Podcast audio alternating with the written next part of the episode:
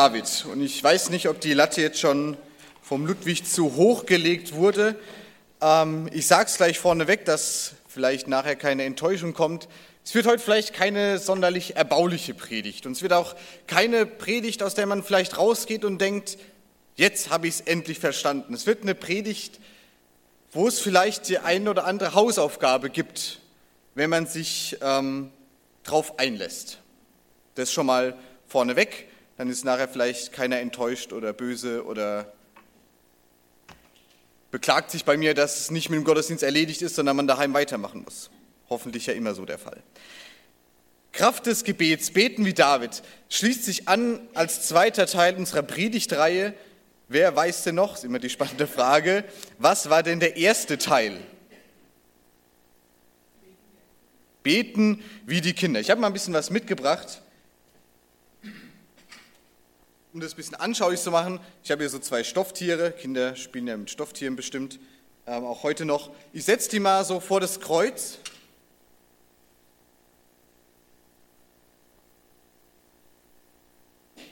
Wie die Kinder zum Kreuz kommen. Ich habe das gepredigt gehabt und es ging darum, werden wie die Kinder. Einfach völlig unverblümt das vor Gott aussprechen, was uns im Sinn ist. Einfach das, was in den Sinn kommt, ohne groß überlegen, das Chaos, was einem manchmal so im Kopf rumschwirrt, einfach rauskotzen, hätte ich fast gesagt, einfach rauslassen aus dem Kopf und vor Gott bringen. So dürfen wir vor Gott kommen. Das Chaos, die Unordnung im Kopf einfach aussprechen, die Gedanken, die uns gerade kommen, ob das gerade passt oder nicht. Ihr kennt es vielleicht von eigenen Kindern oder ähm, von Kindern, die ihr woanders trefft Kinder, die sind einfach unverblümt. Die sagen, was in den Kopf kommt, ob gerade die Situation passend ist oder nicht, einfach das aussprechen. Ganz frei, ganz offen, manchmal zu ehrlich. Genauso dürfen wir vor Gott kommen. Wir können alles auf jede vorstellbare Art und Weise Gott sagen. Und heute, also es ging darum eigentlich um diese Haltung, wie wir vor Gott kommen. Und heute will ich einen Aspekt betonen, was den Inhalt angeht den, mit dem wir zu Gott kommen. Und ich will ein bisschen was vornehmen. Ich habe hier noch was drin, meinen tollen Beutel. Es macht Krach. Äh, das sind kaputte Teller.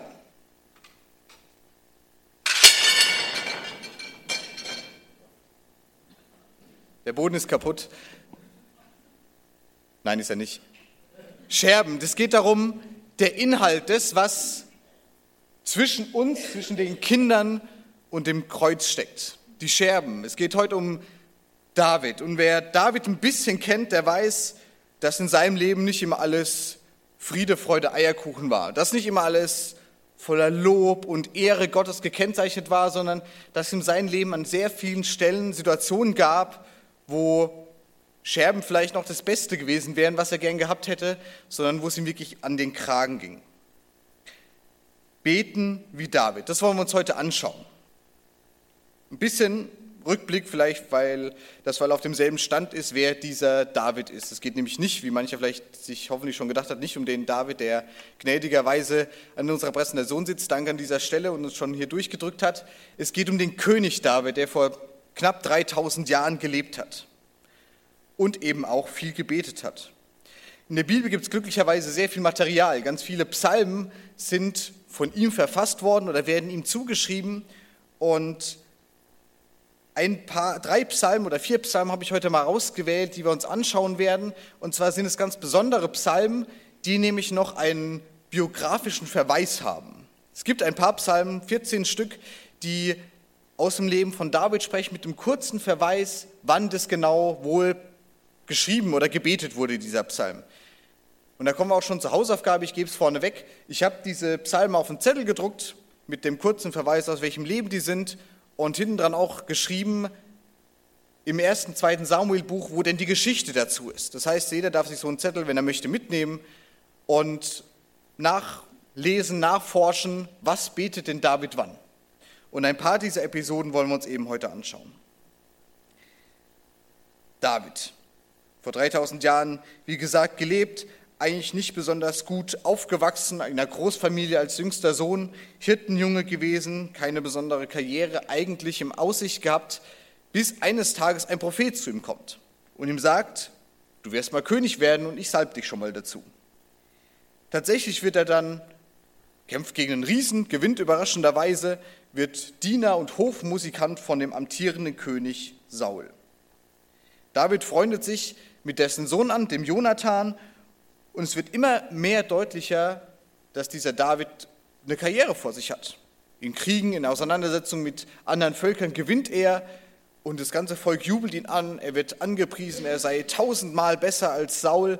Und dieser König Saul wird natürlich ein bisschen murrisch, er wird ähm, ängstlich, er wird neidisch und er trachtet David nach dem Leben.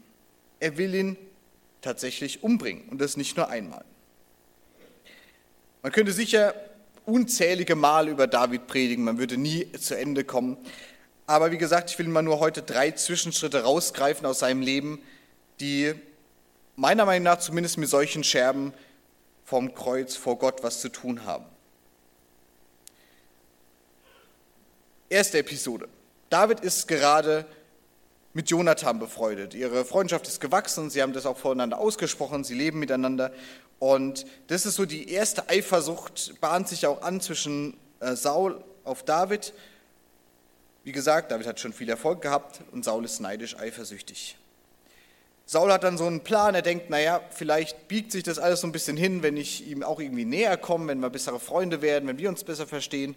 Und er lässt es zu, dass David eine seiner Töchter heiraten darf, die Michal.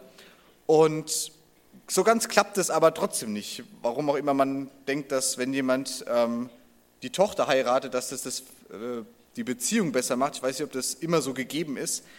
Ähm, auf jeden Fall ist es nicht die beste Voraussetzung für eine Ehe. Es bleibt dabei, Saul will David umbringen. Und es passiert beim Abendessen, dass es ihn völlig überkommt und er sogar mit einem Speer nach David wirft, dieser aber noch ausweichen kann, zum Glück, sonst wären wir heute schon schnell fertig, und er kann fliehen. David flieht zu sich nach Hause, in sein Haus, zu seiner Frau, und Saul macht das einzig Sinnvolle, was ihm in den Sinn kommt. Er lässt dieses Haus umstellen mit Soldaten und er sagt, umstellt das Haus und morgen früh, dann komme ich und dann werde ich David umbringen. Das ist die Situation, in der wir Psalm 59 haben. Und ich lese uns ein paar Verse vor. Ihr dürft natürlich gerne mitlesen. Verse 2 bis 7. Da betet David, errette mich, mein Gott, von meinen Feinden und schütze mich vor meinen Widersachern. Errette mich von den Übeltätern und hilf mir von den Blutgierigen. Siehe, Herr, die laufen vor mir. Starke rotten sich wider mich zusammen, ohne meine Schuld und Missetat. Ich hab nichts verschuldet. Sie aber laufen herzu und machen sich breit. Erwache, komm herbei und sieh da rein. Du, Herr Gott Sebot, Gott Israels, wache auf und suche heim alle Völker. Sei keinem von ihnen gnädig und so verwegene Übeltäter sind. Des Abends kommen sie wieder und heulen wie die Hunde und laufen in der Stadt umher. Man merkt die Not, die Situation, in der er drinsteckt, diesen Wunsch der Rettung, den er ausspricht. Es gibt keinen Ausweg für ihn. Er ist in diesem Haus, es ist umstellt und wenn man sich da ein bisschen reinversetzen kann, ist das sicher nicht die schlechteste Situation, um zu beten. Und gerade diese Verse, die zeigen diese Not. Es ist diese Bitte um Rettung und ich glaube, das ist auch das Thema dieser ersten Verse. Und wenn man, werden es auch nachher bei den anderen Versen sehen, es gibt immer so ein Thema, das die einen Verse betrifft und ein anderes Thema, in das es überschwingt oder in das es rahmt. Und diese Bitte um Rettung ist natürlich verständlich. Er weiß, es geht ihm um den Kragen, es geht ihm ums Leben und er sucht die Hilfe bei Gott. Ich habe gemerkt, das ist vielleicht realistisch, wenn man das so liest, das klingt logisch, schwere Situation, Gebet, aber ich merke, oft ist es zumindest bei mir gar nicht so. Oft bin ich doch derjenige, der versucht, mit den eigenen Fähigkeiten, Ressourcen, Zeit, Kraft, die ich habe, die Probleme zu lösen. Egal um was es da geht, bin, glaube ich, nicht derjenige, der als erstes betet. Oft ist es ja auch sehr naheliegend, erstmal was zu tun. Ja, als wir jetzt für ihn ein Auto gesucht haben, natürlich haben wir im Internet geguckt, Händler angerufen, abgeklappert alles, erstmal geschaut, was gibt es denn überhaupt, was brauchen wir denn? bevor wir darüber nachgedacht haben, wollen wir vielleicht auch dafür beten, dass wir das richtige Auto finden. Oft sind wir sehr schnell dabei, es in die eigene Hand zu nehmen. Aber David macht es hier anders. Er bleibt beim Gebet. Er weiß, es gibt eigentlich gar keinen Ausweg. Ich komme um das Haus irgendwie nicht raus. Es ist umstellt. ich werde morgen früh sterben, es ist wie in einer Todeszelle, kommt einem vor und er betet. Er drückt seinen inneren Kampf sehr drastisch aus. In einem anderen Vers, Vers 14 desselben Psalms, sagt er, vertilge sie ohne alle Gnade. Es geht um die Feinde. Vertilge sie, dass sie nicht mehr sind, dass sie inne werden, dass Gott Herrscher ist in Jakob, also in dem Land Israel, bis an die Enden der Erde. Das sind sehr drastische Worte, die er formuliert, aber ich glaube, das ist seine Situation. Und da denken wir wieder an das Werden wie die Kinder, einfach das aussprechen, was ihm in den Sinn kommt. Gott ist Herrscher. Da stimmen wir voll und ganz zu, aber ich glaube, selten haben wir solche Worte gebetet. Vertilge meine Feinde, vernichte sie, mach ihnen den Gar aus, werf sie irgendwo runter, lass sie einfach sterben. Doch auch solche Zeiten gibt's und auch wenn wir hier sehr behütet vielleicht leben und nicht jeden Tag fürchten müssen zu sterben, wir dürfen auch solche Anliegen, solche Gedanken, solche Haltungen vor Gott bringen. Aber, und ich bin sehr dankbar darüber, dass es auch andere Worte in diesem Psalm gibt.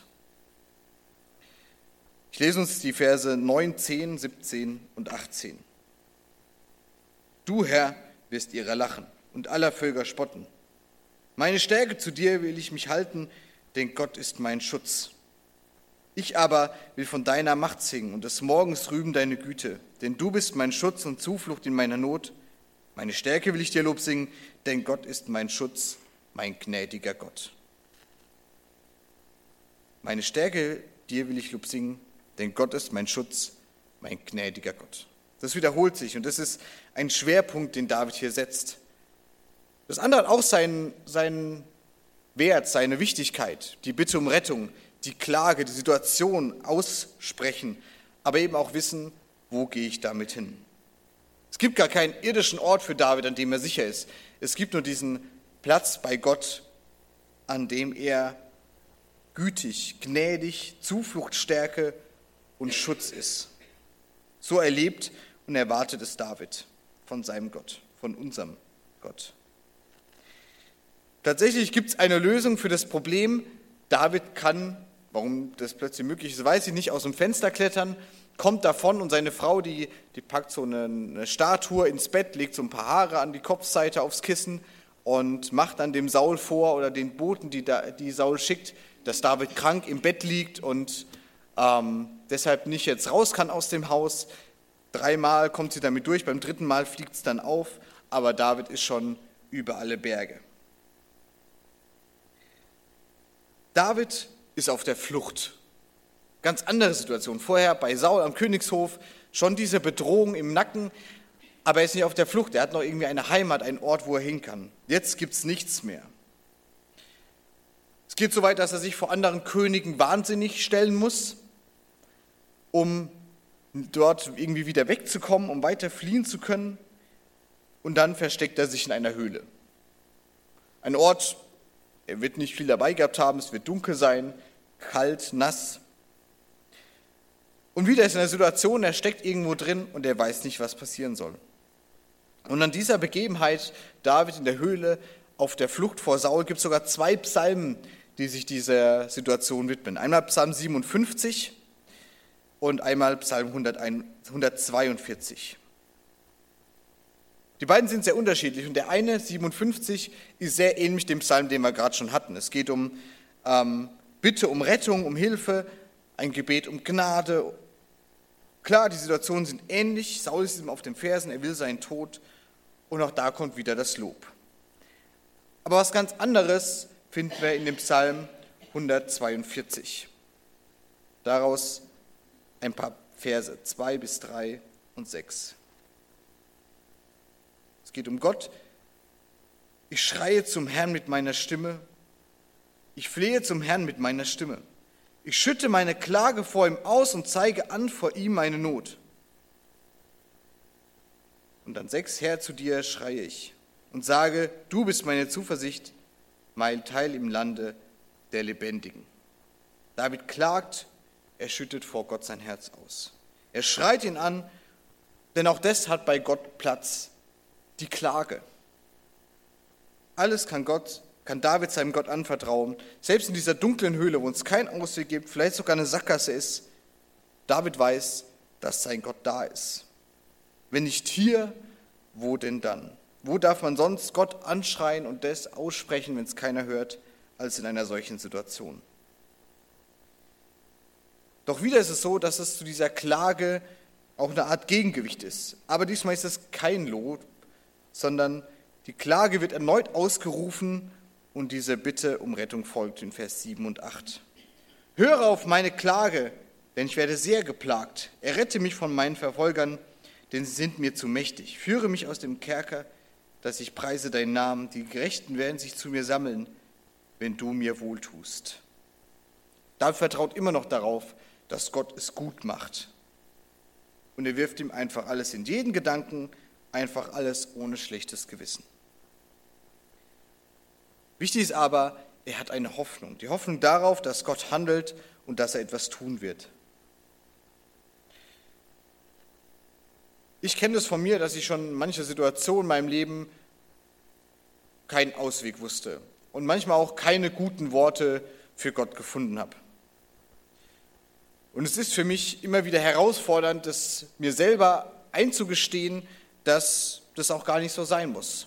Dass wir vor Gott nicht immer noch einen Lob oder einen Dank mitschieben müssen, sondern dass wir einfach die Probleme, die Anliegen, die Klage auch einfach äußern dürfen. Es gibt verschiedene Theorien der Psychologie, wie man Feedback angeben soll. Wir haben das auch beim Willow-Kongress gehört. Im Miteinander ist es wichtig, dass man erst gute Sachen ausspricht, bevor was Negatives kommt. Erst soll man jemanden mehrmals loben, bevor man eine negative Sache kritisiert. Und im Miteinander ist es sicher auch gar nicht so verkehrt, wenn man sich auch bewusst macht, der andere ist nicht nur schlecht, sondern der hat auch was Gutes an sich und das darf man auch betonen. Bei Gott wissen wir, dass er gut ist. Und wir gehen einfach auch davon aus, dass er gut ist, weil wir es an vielen Stellen in der Bibel lesen. Und wir haben das, hoffe ich, doch schon erlebt, dass Gott auch gut ist. Und Gott ist uns auf keinen Fall böse oder unser Miteinander mit ihm ist nicht zerstört oder gekränkt oder er fühlt sich blöd, wenn wir ihn nicht erst sagen, wie toll er ist und was er Tolles gemacht hat und wenn wir dann aufzählen, ah, ich danke dir für die Blumen und für die Sonne und für das und das, aber ich finde es richtig bescheuert, dass es gerade so und so ist. Wir müssen nicht zwangshaft irgendwas Gutes noch finden, dass wir ihm endlich sagen können, was uns nervt und was bescheuert ist. Wir dürfen einfach unsere Klage wie David einfach aussprechen. Wir dürfen an diese Klage anhängen, dass wir ihn bitten, dass er es doch besser macht. Und David erlebt es, dass es Gott tatsächlich dann nach diesen vielen negativen Worten besser macht. Auch wenn manchmal es nichts Gutes in der Situation gibt. David sitzt da allein in dieser Höhle, kein Ausweg, ihm Saul auf den Fersen und er weiß nicht, wie es weitergehen soll. Und plötzlich, wie auch immer, hat seine Familie erfahren, wo er ist. Und es kommt erst sein Vater mit seinen Brüdern zu ihm in diese Höhle und leistet ihm irgendwie Unterstützung. Und plötzlich sammeln sich da noch mehr Männer bei ihm. In der Bibel werden diese Männer beschrieben als welche ungefähr 400 Stück, die in Not waren, die verschuldet waren, die ein verbittertes Herz hatten. Auf eine seltsame Art und Weise sammeln sich diese 400 Männer bei David in dieser Höhle. Und so ist David plötzlich nicht mehr auf der Flucht, sondern ist er ein Anführer eigentlich von so einer Rebellengruppe, wenn man so will. Von so einer Gruppe aus Söldnern, die keinen Platz haben in der Welt, um hinzugehen. Aber sie sammeln sich bei David. Und es ist nicht so, dass, das jetzt, dass sie von Dorf zu Dorf ziehen und irgendwie ums Überleben kämpfen, sondern es ist sogar so, dass sie in diesem Gebiet, wo sie sind, gegen Philister kämpfen, also gegen dieselben Feinde, die auch Saul hat und die dort vertreiben. Und es ist scheinbar so imposant, ein so gutes Heer, die so gut miteinander können, dass sich dann noch mehr Leute anschließen. Und plötzlich sind es 600 Mann, die von David da geführt werden. Und dann heißt es im ersten Samuelbuch, Vers, äh, Kapitel 23, David blieb in der Wüste auf den Bergfesten. Er blieb im Gebirge der Wüste Sif und Saul suchte ihn die ganze Zeit, aber Gott gab ihn nicht in Sauls Hand. Gott gab ihn nicht in Sauls Hand. Das ist was, was sich vorher durchzieht. Es gibt immer wieder Situationen, wo David gerade so entkommen kann. Und als David in dieser Wüste Juda war, da betet er auch. Psalm 63 diesmal. Ich lese uns die Verse 2 bis 4, 8 und 9. Gott, du bist mein Gott, den ich suche. Es dürstet meine Seele nach dir, mein Leib verlangt nach dir, aus trockenem, dürrem Land, wo kein Wasser ist. So schaue ich aus nach dir in deinem Heiligtum, wollte gerne sehen deine Macht und Herrlichkeit. Denn deine Güte ist besser als Leben. Meine Lippen preisen dich. Denn du bist mein Helfer und unter dem Schatten deiner Flügel frohlocke ich.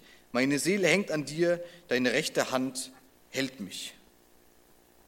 Und ich finde es sehr schön, dass wie David hier betet, weil er in seinen, ich habe das mal versucht hervorzuheben, paar, na, sieht nicht so gut, ein paar Dinge sind fett gedruckt, dass er in diesem Psalm seine aktuelle Situation einfach verarbeitet, dass er sagt, ja, es dürstet mich, ich bin in der Wüste, natürlich hat er da Durst, es, ich bin in einem trockenen, dürren Land, wo kein Wasser ist. Er sehnt sich nach diesem Schatten, nach Kühle, nach Erfrischung.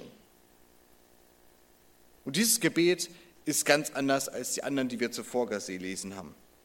Es startet mit diesem Bekenntnis, wer nicht unbedingt wer Gott ist, aber ein Bekenntnis der eigenen Situation und Erwartungen, die er da ausspricht und eine Abhängigkeit von Gott, die da ganz deutlich wird. Und das, was vorher vielleicht sehr negativ geprägt war, bekommt jetzt eine ganz andere Art und Weise, wie es ausgedrückt wird. Es wirkt sehr positiv. Denn dieses Bekenntnis, was wir hier vorne schon sehen, 2 bis 4 und Verse 8 bis 9, das umrahmt einen ganz anderen Teil, nämlich ein Lob. Verse 5 bis 7. So will ich dich loben mein Leben lang und meine Hände in deinen Namen aufheben. Das ist meines Herzens Freude und Wonne, wenn ich dich mit fröhlichem Munde loben kann. Wenn ich mich zu Bette lege, so denke ich an dich, und wenn ich wach liege, sinne ich über dich nach. Bekenntnis, Lob, weiteres Bekenntnis. Natürlich dieser Wunsch, dass es anders und besser wird, aber es ist eng verbunden, Lob und Bekenntnis. In dieser Wüste ist Davids Haltung eine ganz andere. Vielleicht, weil er weiß, hey, es sind 600 Männer bei mir, die mich beschützen. Saul kann jetzt nicht einfach kommen. Das wird eine Schlacht geben, eine realistische Chance haben, vielleicht zu gewinnen. Aber er weiß auch, dass diese Kraft, diese positive Kraft, die er hat, nicht daher kommt, oder Einstellung, nicht Kraft, dass jetzt plötzlich andere Männer da sind, sondern weil Gott ihm das gegeben hat. Weil er das erfahren hat, David wird nicht in Sauls Hand gegeben. Gott lässt es nicht zu. Und er weiß trotzdem, dass er verfolgt wird. Das zeigt sich dann im Ende des Psalms, Verse 10 bis 12. Sie aber trachten mir nach dem Leben, mich zu verderben. Sie werden in die Tiefe der Erde hinunterfahren. Sie werden im Schwert dahingegeben und die Schakalen zur Beute werden. Aber der König freut sich in Gott. Wer bei ihm schwört, der darf sich rühmen, denn die Lügenmäuler sollen gestopft werden.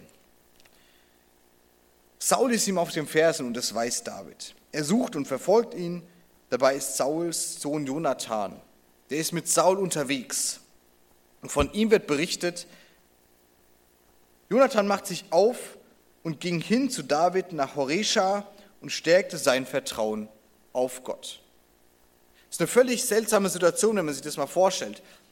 Scheinbar weiß jeder, wo David ist, außer Saul, weil jeder kommt irgendwie ständig zu ihm und, und stärkt ihm den Rücken und betet mit ihm, so stelle ich mir das vor, was Jonathan hier tut, und stärkt sein Vertrauen auf Gott. Sie sprechen sich das gegenseitig zu. Jeder weiß, wo dieser David ist, außer Saul, weil Gott das nicht zulassen will. Und trotzdem ist irgendwie diese Fluchtsituation. Und David weiß, es wird gut. David weiß, nicht nur er allein, sondern auch Jonathan hält an Gott fest. Es wird noch eine ganze Weile dauern, bis David schlussendlich König wird. Aber es ist, finde ich, doch sehr herausragend, wie er zu Gott betet. Beten wie David. Wir hatten Psalm 59, sein Haus ist umstellt, er hat keinen Ausweg, er leidet Todesängste. Und David bittet um Rettung und lobt Gott. Psalm 57 und 142. David versteckt sich in der Höhle. Er bringt Klage und Bitte um Rettung und auch die Bitte um Gnade vor Gott und Lob füllt sein Gebet. Später in diesem Wüstenversteck, da betet er ganz anders. Das Lob ist gerahmt von einem Bekenntnis einer Gottesabhängigkeit.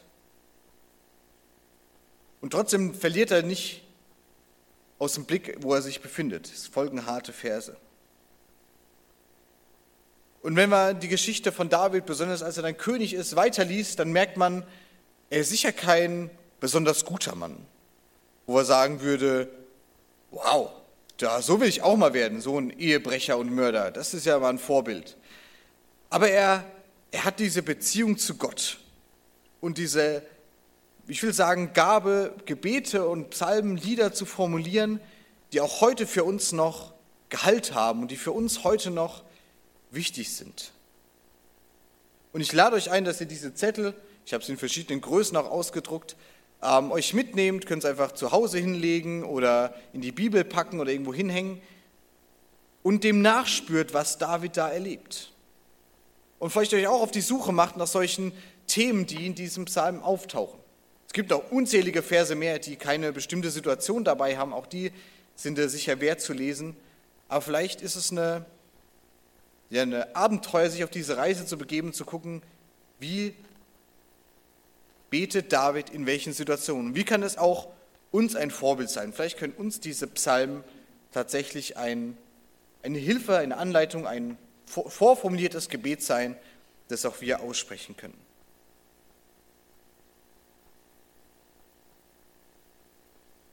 Ich möchte beten, dann singen wir noch zusammen ein Psalmlied Du bist ein wunderbarer Hirt und wollen uns das auch Gott damit loben und ihm das zusingen. Herr, ich danke dir, dass wir all unsere Scherben, unseren Müll vor dich bringen können und dass du darum nicht böse bist, sondern dass du froh bist, dass wir vor dir ehrlich sind, dass du dich freust, dass wir vor dir nichts zurückhalten, sondern dass wir einfach zu dir kommen können. Ich bitte dich um deinen Segen. Ich bitte dich darum, dass du in unserem Kopf und unserem Herz arbeitest, dass wir wirklich ehrlich werden vor dir, dass wir uns das wirklich auch zutrauen, vor dir auszusprechen, wie es uns geht und was uns beschäftigt. Bitte dich, dass du uns das klar machst, dass du uns das zeigst, wo wir vielleicht was zum Klagen haben, wo wir Rettung nötig haben. Wirke du an uns. Amen.